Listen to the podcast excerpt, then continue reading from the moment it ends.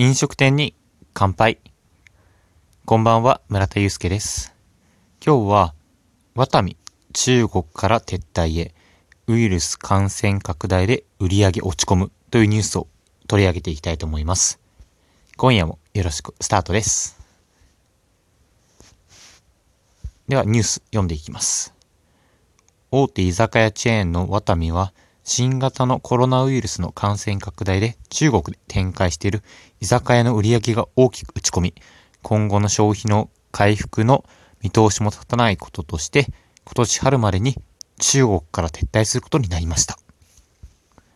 ワタミは2005年に中国に進出し、2014年には42店舗の居酒屋を展開していましたが、売上の不振などから縮小し、現在は上海や広州などでなどで7店舗運営しております。ワタミによりますと、新型のコロナウイルスウイルスの感染の拡大に伴って、中国国内での客足が大きく落ち込み、このところの売り上げは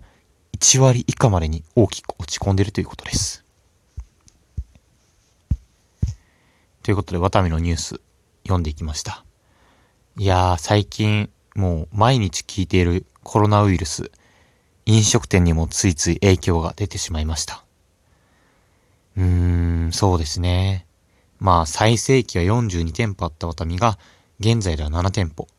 まあ、苦しい中でも運営し続けていたワタミさんとしては、そのコロナウイルスの影響がとどめを刺してしまったんじゃないかなと思いました。まあそうですね。事業にはまあ引き際っていうのもあると思いますので、再チャレンジをぜひとも応援していきたいなと思いました。では本日のニュースは以上となります。今夜もお聴きいただきありがとうございました。おやすみなさい。